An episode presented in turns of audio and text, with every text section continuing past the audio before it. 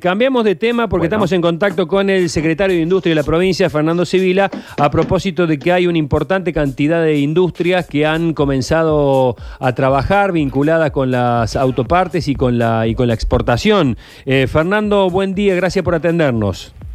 Buenos días, no, gracias a ustedes, un placer el contacto. Bueno, bueno ¿cuáles son estas empresas que, que han empezado a, a trabajar, eh, Fernando?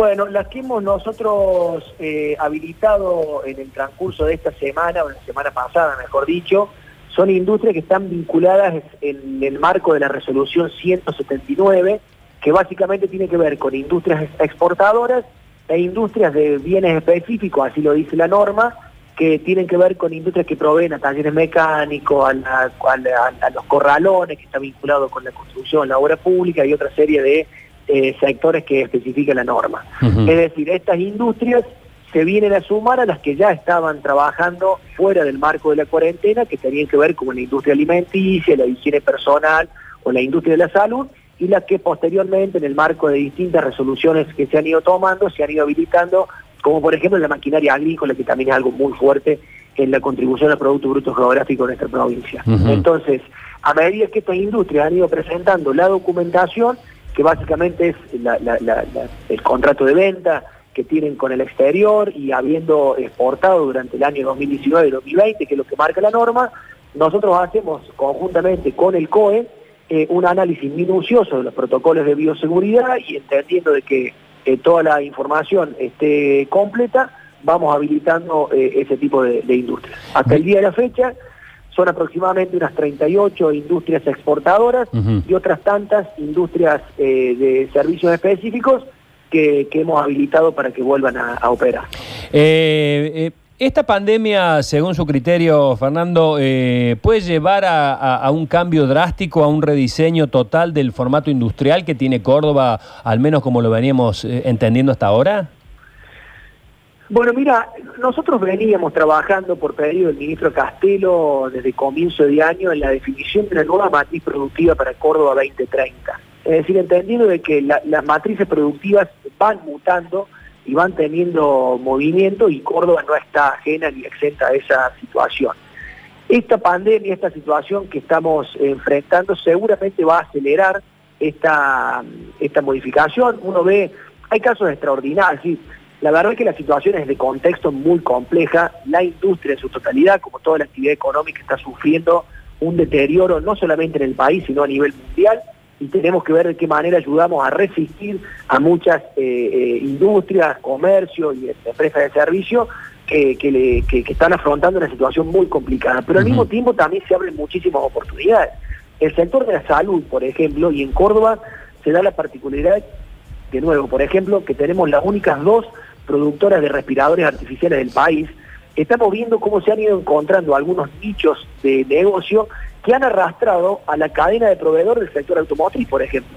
Entonces hoy vemos cómo muchas industrias proveedoras del sector automotriz están proveyéndole al sector de la salud.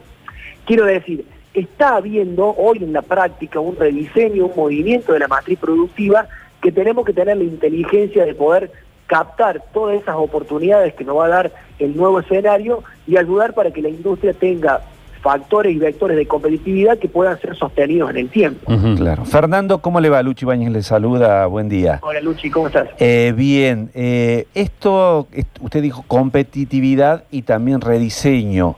¿Esto necesariamente va a significar mayor costo? Digo, porque el empleado va a tener que tener otros cuidados, la empresa también va a tener que invertir en seguridad e higiene. Digo, ¿cómo se va a adaptar a los nuevos tiempos la industria?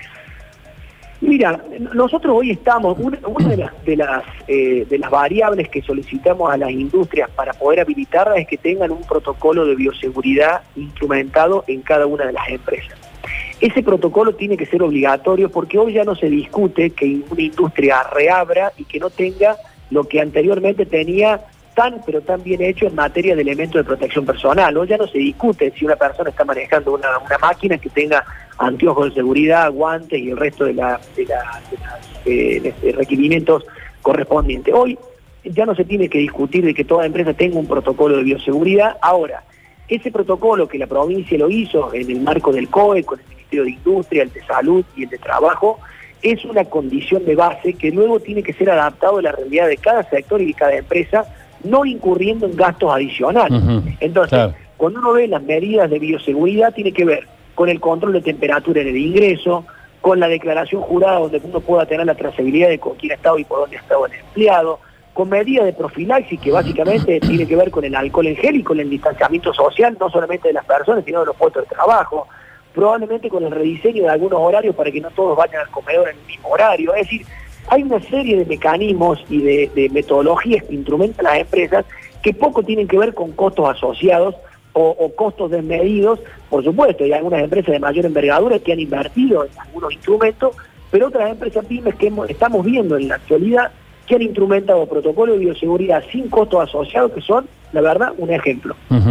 Eh, Fernando, ¿usted forma parte del COE?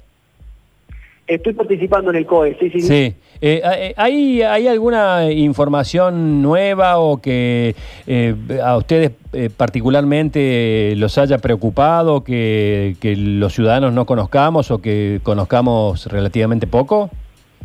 No, a ver, eh, mi participación en el COE, por supuesto, es para, para, para- los temas industriales, ¿no? En los que nosotros podemos aportar una visión y, por ejemplo, estamos colaborando en el análisis de los protocolos de bioseguridad que las industrias van presentando y estamos presentando constantemente la situación de la actividad industrial, qué sector está en cuarentena, qué sector está exceptuado, cómo podríamos ir trabajando para exceptuar nuevos sectores, como ha sucedido en su momento con las zonas blancas y las zonas rojas, pero, pero digo, mi intervención eh, eh, está muy vinculada a lo que es la matriz industrial. El resto de las decisiones, por supuesto, ya las toma el COE con las autoridades sanitarias y, bueno, no es, no es un ámbito de, de- de- de nuestra incumbencia y el que pueda, digamos, opinar al respecto.